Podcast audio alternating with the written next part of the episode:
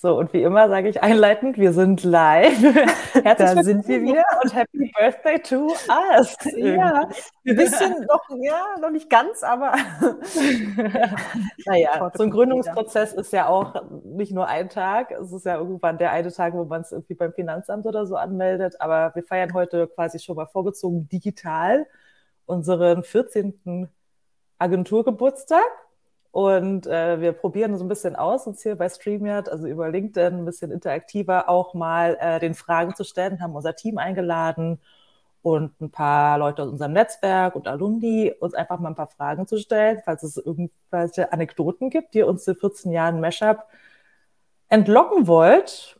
Und Genau, dann gucken wir mal, welche Fragen kommen, hoffentlich. Ansonsten hat unser Team uns auch schon ein paar Sachen vorgeschossen, was wir, äh, was uns ein paar Inspirationen geben kann, so zu erzählen. Ähm, vielleicht nehmen wir dafür einfach schon mal die erste Frage, auch aus unserem kleinen Teamkatalog. Nora, bist du bereit? Ja, sehr gerne. ich würfel mal von meinem innerlichen Auge. Ich gehe jetzt nicht gleich die erste Frage rein. Ähm, aber vielleicht eine Frage, die ganz gut auch abreißt, wo wir gerade stehen und wo wir herkommen. Wir haben ja 2009 angefangen als Start-up-PR-Agentur ähm, und positionieren uns heutzutage als PR- und Storytelling-Agentur, auch für Unternehmen, die äh, schon wesentlich weiter sind. Ähm, und die Frage ist, Startup-Agentur 2009 oder erwachsenere Storytelling-Agentur 2023? Was macht mehr Spaß? Das ist ganz gemein, die Frage, finde ich. Ähm, ich finde, dass das alles zu seiner richtigen Zeit war und ist. Denn auch wir waren 2009 logischerweise jünger und das hat total zu dem gepasst, wie wir damals auch waren, wo wir, wo wir unsere Erfahrungen hatten, worauf wir Lust hatten. Wir hatten einfach Lust ja auf neue digitale Projekte, auf irgendwie, ne, wie gesagt, auch Startups, äh, die äh, die neue Wege beschreiten und das war auch genau richtig und wir haben auch viel Spaß mit unseren Kunden gehabt, muss ich auch mal sagen. Ja, also wenn ich überlege, dass wir auch zu Geburtstagspartys von denen eingeladen waren oder irgendwelchen Office-Partys und, und selbst unsere ähm, auf unseren ähm, Geburtstagspartys waren die auch und also das war einfach die richtige Zeit und äh, aber jeder entwickelt sich ja auch weiter und insofern ähm, ist jetzt ein anderer Spaßfaktor da. Ja, also mhm. also das sind so dann Projekte, die halt auch dann nochmal ganz anders Spaß machen, wenn ich so ähm, gerade so an Employer Branding, Storytelling Projekte denke und äh, ja, praktisch Kunden aus traditionellen Branchen da äh, auf eine andere Ebene äh, Storytelling mäßig zu heben. Deswegen ja. Ja, ich glaube, meine Lieblingskombination wäre Storytelling Agentur 2009 gewesen, weil dieses ganze Feld da einfach auch noch ein bisschen ähm, experimenteller war und irgendwie ein bisschen neuer und es ist ja auch sowieso das Zusammenspiel zwischen Social Media und Storytelling und so weiter auch gerade alles im Kommen war. Aber ich gebe dir auf jeden Fall recht, die Zusammenarbeit war auf jeden Fall unkomplizierter und lustiger und persönlicher so. Und klar, wenn man heutzutage mit großen Konzernen oder Mittelständlern zusammenarbeitet, dann ist es ein bisschen ja, die Prozesse sind ein bisschen förmlicher so, ne? Und ähm, man kommt dann vielleicht nicht immer ganz so pragmatisch voran, aber dafür hat man halt, wie gesagt, auf der anderen Seite auch wieder emotionalere Themen oder ne, alles ist so im Umschwung, alles ist dann dadurch auch wieder so neu, wie es damals mit der Startup-Welt irgendwie alles so im Aufbruch war, wohingegen sich eher so die Startup, sagen wir mal, oder Tech-Welt, wenn man es jetzt mal weiterfasst, das Startup, Scale-Ups, Grown-Ups, immer mehr professionalisiert hat und da irgendwie auch irgendwie der ist aber so ein bisschen der, der Anfangszauber, so ein bisschen der ähm, in der Anfangszeit so war, vielleicht ein bisschen mehr verloren geht.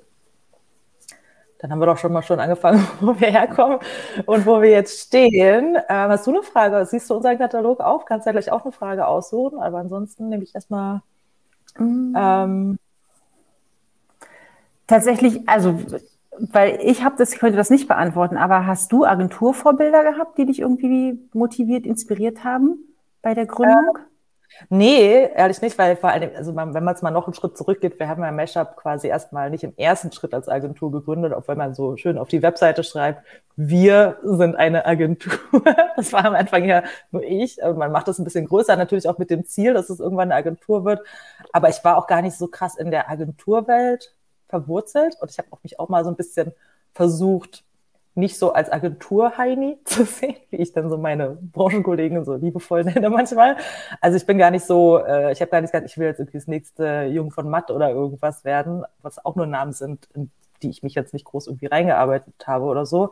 Also ich glaube, ich habe mich eher an der Tech-Entrepreneur-Welt orientiert Und da halt gesehen, ne, sind so Leute, die sind so jung wie ich, die kriegen so ein bisschen Geld, kommen alle von der WHU, ich jetzt nicht, aber ich habe in der Zusammenarbeit gemerkt, ich bin jetzt auch nicht unklüger als die, also kann ich das auch. Und das war so eher meine Inspiration, auch von den Vorbildern, dass ich sage, ähm, ne, wie man Unternehmen führt und auch so ein kreatives Unternehmen, ähm, dass ich mich da eher an Vorbildern unter, äh, orientiert habe, wie Pixar oder sowas. Ja. Bei dir? Na, ich ist eher umgekehrt. Ich wusste, was ich, was ich ähm, nicht möchte als Agentur. Also ich habe davor auch eher schon in mehreren Agenturen gearbeitet und ähm, da bestimmte Dinge in der Unternehmenskultur, das wollte ich auf gar keinen Fall. Und ähm, das war also eher praktisch das der Ausschlussverfahren, was für eine Agentur ich sozusagen, was für ein Umfeld ich kreieren möchte, in dem, äh, in dem Menschen gerne arbeiten. Wobei ich ganz am Anfang habe ich ja auch noch nicht darüber nachgedacht, dass wir vielleicht mal 25 Leute werden. Ne? Das war quasi wir und ein Praktikant oder eine Praktikantin und mhm. wir sind jetzt selbstständig und machen jetzt mal, ähm, wie wir da denken, wie es richtig ist. Ja, ich glaube, das spielt halt auch rein. Das ist so ganz, wie wir machen ja mit Fairgens, die auch viel mit anderen Agenturen zusammen, die jetzt das ganze Thema New Work weiter vorantreiben. Ähm, und vor 14 Jahren, da gab es jetzt irgendwie noch nicht solche Agenturvorbildern von der Wertewelt oder von der ähm, ja, Mitarbeiter behandeln und sowas, ne? Das da, wir selber haben auch in unserer Agenturerfahrung gemacht. Das war halt damals noch ganz anders, nichts, woran man sich unbedingt orientieren möchte, sondern wie du sagst, eher so ein bisschen sich ähm, da neue Wege gehen möchte. Die Julia hat uns eine Frage gestellt. Julia, eine langjährige Wegbegleiterin, sich selbst gerne als, wie nennt man das Inventar? Inventar. ja. ähm, worauf seid ihr in 14 Jahren besonders stolz, fragt sie uns in den Kommentaren. Das ist so eine schwierige Frage. also ich würde mm, also, okay. sagen, dass wir noch hier sind. Ja, habe ich auch, habe ich, genau, habe ich, würde ich auch sagen, äh, dass wir auch gewachsen sind, dass wir nicht stehen geblieben sind. Sowohl Und quantitativ als auch qualitativ nicht richtig. Äh, stehen geblieben sind. Dass ja. wir beide uns nicht verstritten haben, obwohl wir auch so unterschiedliche, naja, ist ja wie eine Ehe, weißt du, so unterschiedliche Charaktere auch sind. Mm, und überlege, was könnte es noch sein? Ähm, und ach so, auch tatsächlich, worauf ich auch wirklich stolz äh, bin, dass eben auch äh, erstens wir auch so langjährige Mitarbeiterinnen haben. Äh, also Julia äh, angefangen, aber auch eine Sarah, eine Luisa, eine Manja und so weiter. Ja, also das sind ja wirklich äh, Sphären, ähm, ne, wo wir uns gibt es gerade mal 14 Jahre und da sind wir bei äh, neun, zehn Jahren und so weiter. Ja, also das finde ich, äh, darüber bin ich wirklich stolz, dass sie also so lange bei uns sind und auch Kunden, dass die uns schon so lange ähm, begleiten. Ja, also ein Tickeroo habe ich noch betreut damals und äh, die sind immer noch bei uns, ein Freelancer Map GAG. Also darauf bin ich auch stolz. Dann scheinen wir auch Sachen richtig zu machen. Mhm. Und ich würde sagen, daran anschließend würde ich noch sagen, auch MitarbeiterInnen, die jetzt nicht mehr bei uns sind, da gibt es so eine, so eine Handvoll, wo ich sage, ich bin auch stolz auf, wo ich sage, so, man sieht so ein bisschen vielleicht den Einfluss, den wir hoffentlich hatten, äh, sie zu motivieren, jetzt den, genau den Weg zu gehen, die sie gegangen sind ähm, und äh, sich selbstständig zu machen oder eben auch ja, einfach da auch ihrem, ihrem Herzen zu folgen oder sowas, ne, wo, was mich irgendwie, äh, wenn man dann auch im Nachhinein hört, so, weil ihr das so vorgelebt habt, vielleicht auch mit der Selbstständigkeit oder, ne, Frauenpower und sowas, ne, dass, dass sie sich auch ermutigt haben, vielleicht auch ihr Ding so zu machen. Das ist auch was, was mich nachhaltig auch motiviert, trotzdem weiter so zu machen. Da haben wir schon die nächste Frage. Super, jetzt geht's irgendwie so ein bisschen los. Ähm, Laurence schreibt, habt ihr einen Traumkunden, mit dem ihr im besten Fall mal zusammenarbeiten werden wollen würdet? Also ein Kunde, der jetzt noch nicht unser Kunde ist. Ui. Also ich muss ja sagen, äh, ja, habe ich, hab ich, aber sag du. ich sage ja auch im Team immer, ich bin gar nicht so ein Fan von diesen Lifestyle-Marken. Also ich muss jetzt nicht mit einem Nike oder Red Bull oder irgendwas Fancy-mäßiges zusammenarbeiten, auch nicht mit einem Spotify oder Netflix. Also ich finde halt wirklich alleine von, auf was für unserem Ansatz passt und was einfach auch wirklich so immer so überraschende Sachen hervorbringt und wo ich immer so selber auch irgendwie so fasziniert bin, weil man damit nicht so viele Berührungspunkte hat, sind halt diese langweiligen Branchen. Und da hatte ich ja auch schon mal, schon mal so ein paar Pitches und ein paar Angebote oder sowas. Ne? Also ich sag, auch wenn es nicht geklappt hat, so der Hauptverband der deutschen Bauindustrie, sowas finde ich spannend. Und ich glaube, da kann man echt viele Sachen machen, die irgendwie auch total wertvoll sind, so ins Employer Branding, aber auch so gesellschaftliche Themen die so hinter den Kulissen ablaufen. Also viel in der Baubranche und, und auch Pharmabranche, ne, wo auch wir auch viele Gespräche haben, wo es um Instagram und LinkedIn und sowas geht, ähm, wo man einfach auch noch so viel cooler machen kann. Das ähm, befeuert meine Inspiration ähm, ziemlich doll. So, da habe ich eigentlich voll Bock drauf, auch mit so größeren Unternehmen. Mhm. Ja, ich glaube, die an den Kunden, an denen ich jetzt gedacht habe, die machen eigentlich alles schon so, äh, so richtig, finde ich. Aber trotzdem, deswegen wäre es irgendwie ein Traumkunde. Äh, sowas wie Patagonia, die halt wirklich für ihre Werte auch mhm. einstehen und ähm, die halt genau das auch leben, was sie auch, ähm, was sie auch erzählen. Und da, also sowas finde ich dann toll. Ich erzähle auch oft in den Workshops, zum Beispiel, ne, nehme ich Patagonia als Beispiel und dann da wurde ich auch schon gefragt, ob ich irgendwie bezahlt werde von denen oder so. Aber nein, ich finde die, äh, finde einfach den Ansatz total toll und dass sie das wirklich dann auch durchziehen. Und das, also so eine Unternehmen ähm, bewundere ich sehr, die das halt von, von mm. A bis Z durchziehen. Ja, wenn man so in die Lifecycle geht, das ist ein anderes Beispiel, was wir auch ständig benutzen, ist Airbnb. Mhm. Ähm, ich würde sagen, ich wäre, wenn du das nochmal mit der ersten Frage, gerne in der Anfangszeit von, von diesem Rebranding von Airbnb dabei gewesen, weil ich glaube, die haben so viel, ähm, so einen Paradigmenwechsel in, bei sich intern gehabt, was ich mega spannend finde, das irgendwie mitzumachen. Jetzt haben wir eine Frage von Markus Hartmann. Ähm, was war euer größter Erfolg bislang und was war die lustigste Geschichte? Also der größte Erfolg, vielleicht einfach mal von meiner Seite, ist das, äh, das Buch, was wir 2016 veröffentlicht haben, Storytelling für Unternehmen, in der zweiten Auflage schon auf Amazon äh, zu erwerben, war es uns, glaube ich, echt auch nochmal unser Paradigmenwechsel war, so von der PR-Agentur hin zur Storytelling-Agentur und auch nochmal da unsere äh, Credibility einfach nochmal extrem gepusht hat, so in dem Bereich, weil wir hatten uns ja schon viele Jahre vorher damit beschäftigt und ich glaube, mit so einem Buch ist man einfach auch nochmal bei anderen Unternehmen ganz anders ähm, kann man ganz anders auftreten. So. Und ich glaube, das wäre so nachhaltig mal einer meiner größten Erfolge.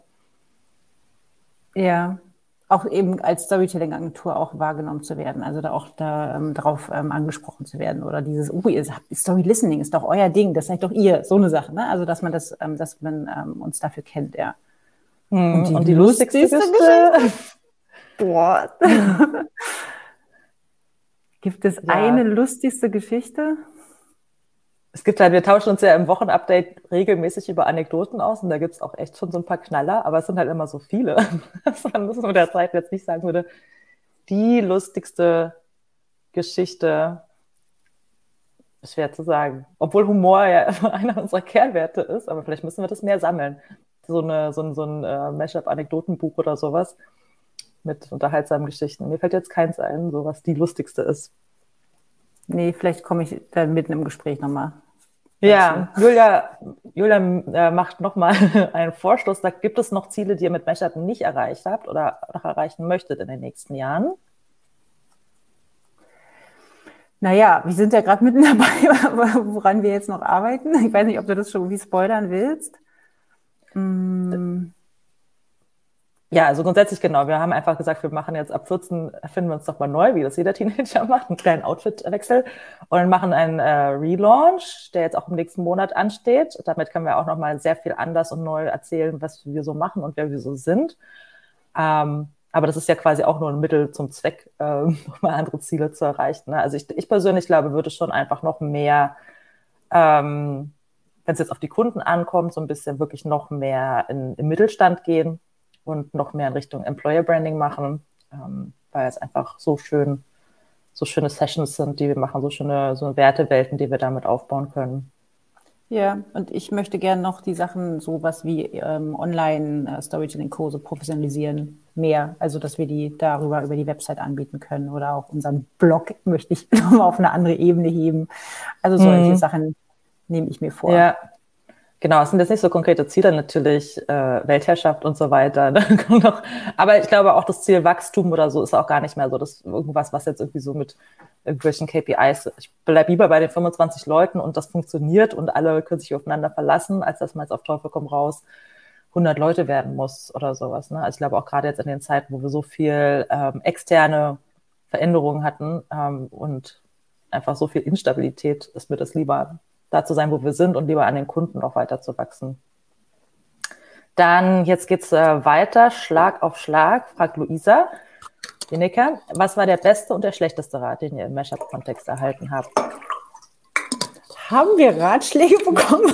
Das habe ich nicht Wir haben sicherlich auch mal Ratschläge eingeholt von Coaches oder so. Ne? Also ich glaube, der schlechteste Rat, das habe ich jetzt nicht, aber ich habe ja schlechte Ratschläge, die gehen generell häufig in die Richtung, wenn man jetzt mal so ein finanzielles Dip hat oder ein Loch oder ne, mal, wo es einfach mal nicht so läuft. Es gibt ja sowieso in Agenturen immer diese Diskrepanz zwischen Kapazitäten und Personal und irgendwas hängt immer in der Schieflage gefühlt.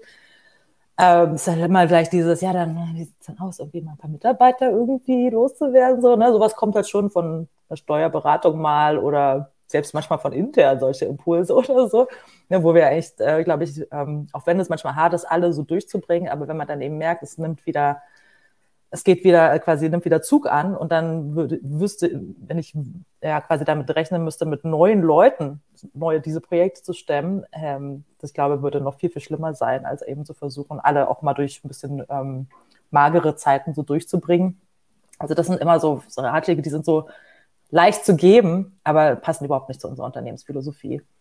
Ja, ich, also es ist kein Ratschlag, aber ich finde, viel war so, ist auch so Kritik oder Verwunderung oder was auch immer, warum wir Momentan ist es ja mal wieder so, nur Frauen sind und ob das irgendwie äh, so ein feministisches Manifest von uns wäre und dass wir irgendwie Männer hassen würden und sowas. Und das äh, finde ich immer ein bisschen äh, merkwürdig. Also ja. Und der beste Rat, ja, das ist auch schwer zu sagen. Also ich glaube schon, dass wir uns, ich kann mich, ja, dass wir einfach durch Coachings und so sicherlich so indirekt, also jetzt so Erkenntnisse gewonnen haben. Ähm, die wir durch eigene Arbeit quasi mit Hilfe von Coaches ähm, gewonnen haben, und da geht es halt ganz viel natürlich in Richtung Leadership und, ja. und solche Sachen, ne? unsere eigene Veränderung als, als Führungsperson. Ja, tatsächlich. Die, so glaube ich, ja ungefähr dreimal eine 180-Grad-Wendung genommen hat oder so. Ne? Ja, aber dann finde ich tatsächlich so ein bester Rat wie, ähm, dass man das nicht alles, dass man sich nicht um alles kümmern kann, dass man nicht für alles verantwortlich sein kann, dass man auch seinen eigenen Freiraum äh, schaffen muss. Um, ähm, mhm. Trotzdem kann man eine funktionierende Agentur haben, ohne für jedes mhm. Bedürfnis immer da zu sein, immer eine offene Tür zu haben. Das mhm. äh, finde ich war ganz wichtig für mich. Ja. ja. Dann geht's weiter. Habt ihr, habt ihr Wünsche für Mashup für die nächsten 14 Jahre, fragt Michaela. 14 Jahre ist so eine lange Zeit. Ich habe ich habe für die, also ich muss ein bisschen kleiner denken. Also für mich in Anführungsstrichen privat. Mein Sohn wird jetzt ja auch 14, das ist ja immer das, ähm, das äh, Parallele sozusagen. Und das heißt also, in vier Jahren wird er 18 und ich hoffe, dass er dann auch wirklich so selbstständig ist, dass ich auch mehr zum Beispiel Vacation in Anspruch nehmen kann. Ähm, also mich da nochmal äh, unabhängiger zu machen, weil für mich, ich kenne Mashup nur mit einem Kind und das mhm. sind natürlich nochmal ganz andere Dinge, als wenn man, äh, wenn man eben keins hat und äh, da vielleicht nochmal freier sein kann. Und darauf freue ich mich irgendwie, da nochmal Sachen anders zu erkunden vielleicht. Und ich freue mich dann darauf, dass es jetzt nicht Wünsche für Mashup, weil ich meine, alleine, also ich fange ja schon gar nicht mehr an zu planen mit den nächsten fünf Pandemien, die in den 14 Jahren auf uns warten und so. Ähm, also wenn ich eins gelernt habe, dann dass so eine Planung vielleicht eher nur mittelfristig zu sehen ist. Und ähm, ich würde halt mal gerne alle in Südafrika haben wollen, bei mir, wo ich ja jetzt auch gerade bin. Ähm, mhm. Fände ich ganz cool, so eine gemeinsame Workation, wo, ja, wo man dann irgendwie schaut, äh, wie man das Nützliche mit dem Angenehmen verbinden kann. Yeah. Ähm, und nee, ansonsten irgendwie, dass, dass es eben jetzt irgendwie, ähm, ja, dass so möglichst wenige Turbulenzen und alles irgendwie möglichst stabil ähm, weitergeht. Das wäre eigentlich schon sehr bescheidene. Yeah. Hast, äh, hast, du noch eine Realität. Frage da in der in, in, den Kommentaren jetzt gerade nicht. Weil dann habe ich, es war, glaube ich, vorher wurde auch eine Frage gestellt, was sozusagen das irgendwie schönste, der schönste Moment war, glaube ich, oder sowas, ne? Oder was das schönste Erlebnis ähm, in der Zeit. Und ich finde tatsächlich, da, da ist auch wirklich diese Marokko-Reise, die uns so, die wir uns so verdient haben zum Zehnjährigen. Ne? Also alle gemeinsam nach Marokko zu, zu fliegen. Und, ähm, und vor allen Dingen nicht zu arbeiten, sondern nur. Genau, möglichst Genau, lustige Anekdote. Ein bisschen musste man arbeiten für die, für die Social Media Kunden und das Internet war da nicht so super, so dass es dann immer hieß, wer ist hier im Internet? Alle raus, ich muss hier mal was posten. Ähm, ja, aber das, ähm, das habe ich wirklich so in meinem Herzen. Das fand ich einfach, das war so die Belohnung für das, was wir auch davor ja teilweise, weil es ja, ja auch Jahre, die äh, auch ja nicht gut waren, wo es ja viele, viele Hindernisse und, äh, und, und äh, Hürden gab. Und ähm, dann hatten wir wieder ein super Jahr und dann haben wir uns da quasi zum zehnjährigen belohnt. Und da haben wir beide ja auch tatsächlich da gesessen an irgendeinem Wasserfall oder so, Miriam. Mhm. Und ähm, haben ja auch gesagt, okay, die nächste Vacation, die machen wir, ähm, machen wir dann Südafrika. Und hätten wir da gewusst, 2019, was uns dann erstmal bevorsteht, wären wir wahrscheinlich noch drei Wochen in Marokko geblieben.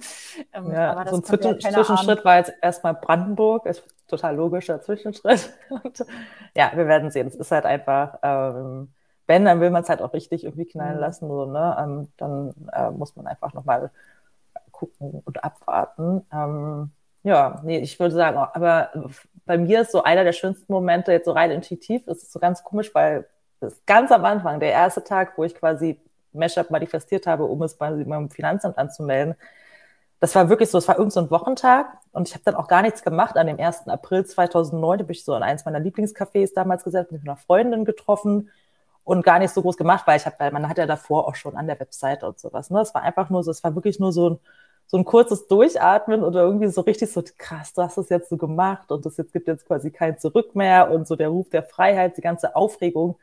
Und wenn ich da, weiß ich, damals hätte ich ja noch überhaupt nicht antizipieren können, was alles noch passiert und wirklich viele Höhen und Tiefen und so, ne, viele auch mit persönlichen Sachen verbunden, natürlich alles so. Aber wenn ich so zurückblicke, das war so eine unschuldige, schöne, so ein Moment einfach, wo man so erstmal sagt, okay, und jetzt geht's los. So dieser, dieser Schritt über die erste Schwelle, wenn man es mit der Heldenreise so vergleicht, so, ne? Ja. Das ist auch eine sehr schöne Erinnerung, die ich noch sehr klar vor meinen Augen habe. Was, wo ich auch dran gedacht habe, war immer der Moment, wo wir ein Büro angemietet haben. War ja gar nicht so mhm. oft, aber dieses, weil dann hattest du das Gefühl, wow, das sind jetzt unsere Räume. Und das war das erste Büro, war ja nicht groß. Das war eine Küche ohne Fenster und ein kleines Bad, wo jeder gehört hat, wenn du pullern warst. Und, äh, ja, und wir haben uns ja noch Untermieter sogar reingeholt.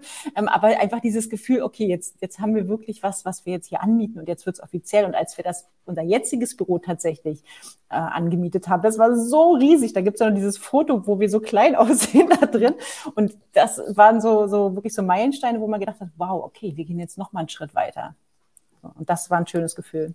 Ja, Luisa Lamade hat noch eine Frage. Was ist für euch das größte Lob, was man euch als Chefinnen aussprechen kann, beziehungsweise was ausgesprochen wird? Das sind ja nicht immer unbedingt die zwei gleichen Sachen. Willst du anfangen?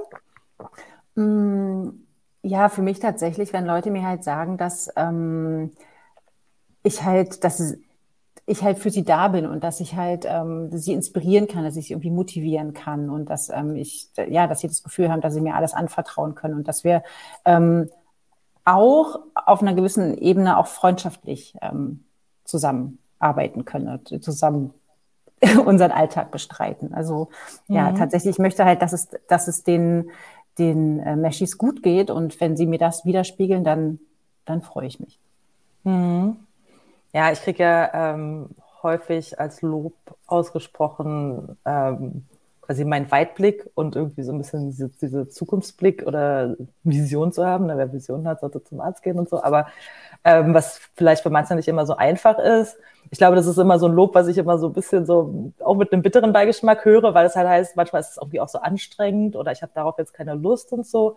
Aber wenn ich dann besonders gesagt bekomme, dass, dass, ihnen, dass sie das auch schätzen und dass sie das brauchen, dass sie das inspiriert und motiviert und irgendwie ihnen auch einen Drive gibt, damit verbunden ist es ein sehr schönes Lob. Ähm, ähm, ansonsten, ich sehe mich persönlich eigentlich auch als ähm, hilfsbereite Person. Also ich mache halt gerne so hands-on-mäßig mit, ne? wenn nochmal das Mitarbeitermagazin überarbeitet werden muss, dann setze ich mich da gerne mit dran und so und ähm, das ist auf jeden Fall auch, wenn das so wahrgenommen wird, auch wenn, wird halt gar nicht immer so wahrgenommen, weil ich glaube, das ist einfach irgendwie noch so eine, so eine Schwelle vielleicht, aber ich mache einfach auch gerne noch, gerade bei so ähm, kreativen Projekten, gerne so hands-on mit. Und wenn ähm, das einfach auch in Anspruch genommen wird, ist das auch schon Lob für mich oder eine Wertschätzung. Dann ähm, machen wir mal weiter. Lisa fragt, gab es einen Moment, wo ihr mal verzweifelt wart und es vielleicht sogar bereut habt, eine Agentur aufzubauen? It's taking a dark turn.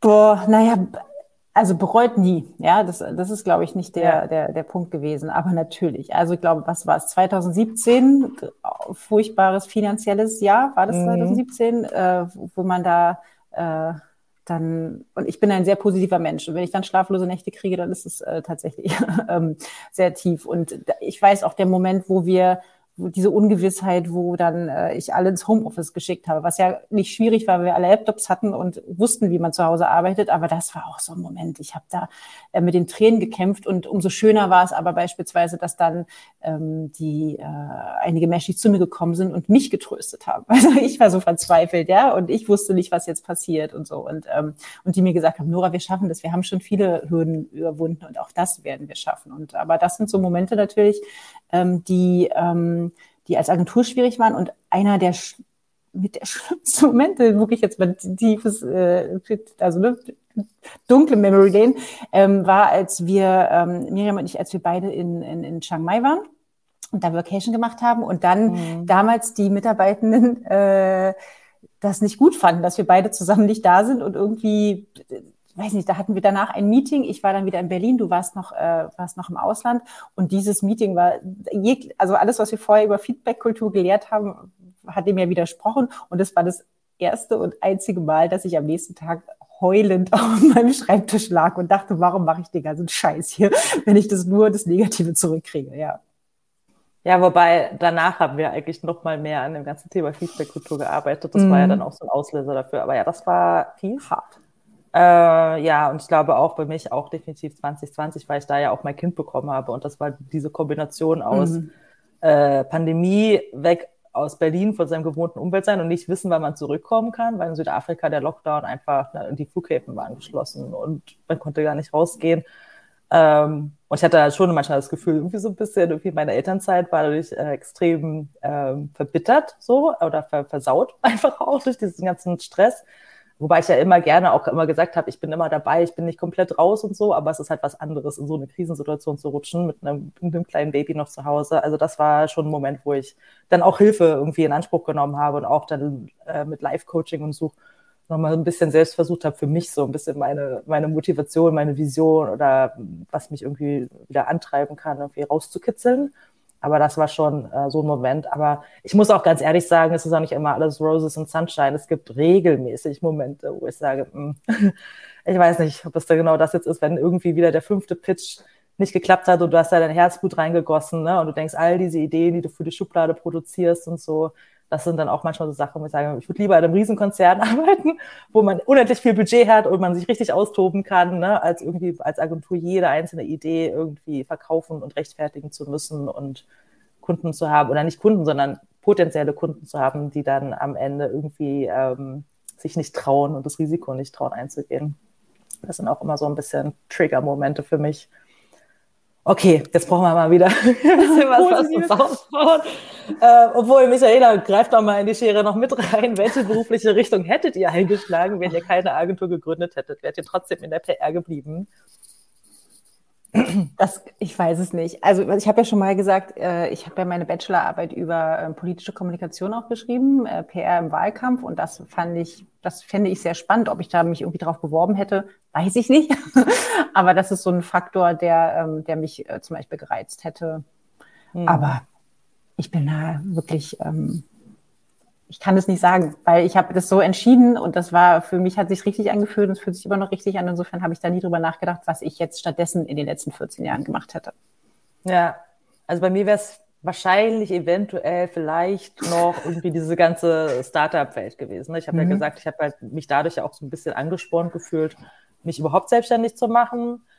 Aber ich glaube, ich bin, ich habe halt nicht dieses WHU und ich weiß nicht was, Netzwerk und diesen Background. So, ich glaube, ich wäre da ein bisschen vom Netzwerken her an meine Grenzen gekommen irgendwie. Aber ich, so das ganze Thema Produktentwicklung, ähm, Startups aufbauen, Technologie, das ist auf jeden Fall was, was äh, auch ein Szenario gewesen wäre. Was ich ja auch bei Mashup ein bisschen ausleben kann. Zur Wohnkunst mancher Leute oder nicht. Ja, das ist ja das Schöne. Ja, also das ist ja, ja, auch, wie ich es mit Workshops habe, so dass ich das einfach ja. super gerne mache. Ich möchte auf gar keinen Fall lehrende Professor, äh, Professorin sein oder so, ja, und auch nicht ständig das machen. Ähm, aber das ist das Schöne, dass man dann trotzdem so sein, sein eigenes Feld auch nochmal mhm. bearbeiten kann und ausleben kann. Ja. Okay, Luisa Benecker fragt uns die Frage, die wenn ich sie sehe, auch schon, weiß ich nicht, was ich darauf antworten soll, für welchen einen Kunden aus den, aus den 14 Jahren würdet ihr sofort nochmal arbeiten? Und äh, ein Kunde, der euch besonders in Erinnerung geblieben ist. An alle Kunden, die zuhören, die wir jetzt nicht erwähnen. Aber ja, ich, also ich würde dann tatsächlich auf die, die Kunden, die wir noch aktiv betreut haben, also selber, ähm, mhm. gedenken, weil das, das mhm. ist dann nochmal was anderes. Und ähm, ich weiß nicht, ob ich jetzt nochmal für die damaligen Kunden, die es ja vielleicht auch in der Form gar nicht mehr gibt, ähm, arbeiten wollen würde. Aber mich hat tatsächlich damals ähm, haben halt so, ich habe irgendwie komischerweise meine Kundinnen waren ganz oft Frauen, also die Ansprechpartnerin mhm. ähm, und so Gründerinnen, die halt den krassen Drive auch hatten, also wie eine, ne, die man ja heute auch, ich hänge, glaube ich, gerade. Jetzt bin ich wieder da, ähm, heute auch irgendwie ähm, ja noch sieht. Ja, also eine Verena Pauster, die wir mit ne, deinem ersten Kunden Panfu dann äh, quasi ähm, dann die dann da eingestiegen ist und die, die ich dann als ähm, Kundin hatte oder auch ähm, ähm, Katharina Wolf, die ja auch mit, ne, mit die bei uns als Kundin war mit ihrer ähm, Personalberatung und äh, jetzt ja mit dem Strive-Magazin äh, quasi da auch ja sehr erfolgreich ist oder auch sagen wir mal, woran ich mich wirklich gerne erinnere und was ich jetzt auch nicht mehr als Geschäftsmodell machen möchte, aber war Modomoto, dieses, diesen, äh, mhm. äh, ne, den äh, Herrenausstatter sozusagen ähm, für Einkaufs-, also Männer, die halt nicht gerne einkaufen gehen und denen man halt Pakete schickt. Und das hat mir total Spaß gemacht, damals dieses Geschäftsmodell beispielsweise da irgendwie bekannt zu machen mit nichts. Mhm. Also weil ich, das ist die Anekdote, die ich auch immer gerne erzähle, ist tatsächlich, dann hatten wir, glaube ich, vom RBB einen Dreh und äh, da gab es eigentlich kein Team. Da gab es halt Corinna als Gründerin und dann gab es auch einen Stylisten und, und, und äh, glaube ich, noch eine dritte Person und die kamen jetzt da in das Büro und wollten jetzt da filmen, wie dieser, wie das da alles aussieht. Und dann haben wir noch unsere eigene Praktikantin hingeschickt, die eigentlich gar nicht unbedingt in die Kamera wollte. Und der Kameramann war aber so Markus ist jetzt die lustige Anekdote. Nein, aber jedenfalls der Kameramann war irgendwie so fasziniert von ihr. Die war so Praktikantin Tanja, die hatte so wahnsinnig schöne schwarze Haare und so schöne irgendwie Fingernägel. Und dann hatten wir ihr gesagt, sitz da einfach nur und tu so, als ob du so recherchieren würdest. Und dann hat immer so gescrollt, gescrollt, gescrollt. und er hat dann so Nahaufnahmen von ihren Händen an der Maus und so gemacht. Und ähm, ja, und das hat einfach dann, das war irgendwie so witzig, weil wir es dann ähm, so getan haben, als ob wir da ne, das große Unternehmen sind. Das war ja eigentlich noch gar nicht. Und äh, ja, später haben wir tatsächlich, war es auch wieder ein großer, irgendwie ein Fernsehsender, der da irgendwie vorbeikommen wollte. Und da war es dann auch schon ein riesiges Büro, wo halt die ganzen äh, Stylistinnen waren. Und da ähm, haben wir aber auch trotzdem noch ähm, von uns Praktikantinnen mitgenommen, damit die da ähm, praktisch für kameratauglich da äh, Sachen äh, ähm, sich filmen Scroll. sie da. Ja, genau, ne? Ja. nee, scrollen nicht mehr, aber halt einpacken. Ja. Aber das ja. hat damals, das hat mir total Spaß gemacht. Ne? Nicht, ich, ja. Also ich wollte ja immer einen Modekunden haben und dann hatte ich ja auch mit einem anderen Kunden, ähm, hatte ich einen Modekunden, festgestellt, das ist alles äh, gar, gar nicht, was ich immer machen möchte. Aber so dieses Geschäftsmodell und das, das finde ich, fand ich ja. gut. Ja, ich glaube, auch wenn es eine turbulente Zusammenarbeit war, aber ich würde tatsächlich sofort Tutor nominieren, ähm, für die wir, du meistens du, aber ähm, wir hatten ja trotzdem auch noch eine Weile danach mit Stefan so zu tun und ähm, ich glaube, die hatten ja auch in der Zeit, wo quasi unsere Zusammenarbeit gerade so ein bisschen diese Transition, dass sie eine eigene interne Kommunikationsabteilung mhm. aufbauen wollten, was wir auch noch ein bisschen begleiten konnten, ne? dass sie dann auch ein Online-Magazin, also sind halt auch dann sehr mehr in Richtung Branded Content mhm. und Brand Storytelling gegangen, also inhaltlich. Aber wir haben sie halt einfach quasi haben wachsen sehen von irgendwie sechs, einem Gründerteam von fünf Leuten oder vier oder fünf Leuten ne, bis zu 50, 60 Mitarbeitenden. Plus das natürlich das ganze Thema Bildung. Ich interessiere mich ja sehr für Homeschooling und so, jetzt auch total in meine Kerbe schlägt. Ähm, viel mehr als damals mit 20erin oder sowas, wo ich gerade die Uni oder alles hinter mir hatte und jetzt nicht so ähm, ja nicht so leidenschaftlich so, was das Thema Bildung anging. Aber ich glaube, das Thema ist super, die Zusammenarbeit war irgendwie auch ja einfach spannend und persönlich war es auch einfach immer lustig. Ähm, und das wäre auf jeden Fall was, wenn, wenn, wenn sie nochmal an die Tür klopfen würden, wo ich nicht Nein sagen würde. Ähm, sehr schön. Dann äh, würde ich sagen, mit Emilys Frage können wir es einfach auch schnell zum Abschluss bringen. Wenn Mashup eine Person wäre oder zwei, wer könnte das sein? Also ich, da müssten wir erstmal analysieren. ich, wir haben ja mal gesagt, als wir aus der, ja genau, ja. als wir aus der, ähm, wir sind ja Regisseurin. Mhm. Ähm, da, das hatten wir ja mal ähm, festgelegt und da haben wir beide mal, aber ob das jetzt so stimmt, das muss ich noch angucken, ja gesagt, ja, wenn dann wäre es vielleicht sowas wie eine Sophia Coppola. Aber mhm. das äh, würde ich jetzt nicht, äh, würde ich jetzt meine Hand nicht für ins Feuer legen, aber das war was wir ja. irgendwie so ich ah, glaube, aber ganz ehrlich, Mashup ist halt du und ich, unsere Brand Voice und unsere Persönlichkeit. Und ne, das ist ja, wir sind ja noch sehr nah am, an der DNA dran. Und ich glaube, wie Mashup spricht und auftritt und so weiter, ist immer entweder ein bisschen ich oder ein bisschen du oder sowas. Aber das kann man eigentlich so, finde ich, ganz einfach zusammenfassen. Und ich finde, das ist ein wunderschönes Abschlusswort. Also, danke, Emily, für die wunderschöne Abschlussfrage. Und ja, danke an allen, die mitgemacht haben. Ich glaube, jetzt haben wir ein schönes Wrap-up über 14 Jahre Mashup, auch nochmal digital als Video. Wunderschön. Und äh, gucken wir mal, was die nächsten 14 Jahre so bringen. Dann Happy Birthday to us again. Wir machen auch noch eine Feier offline, aber das ist erstmal der digitale, äh, vorgezogene Geburtstag. Tschüss. Tschüss.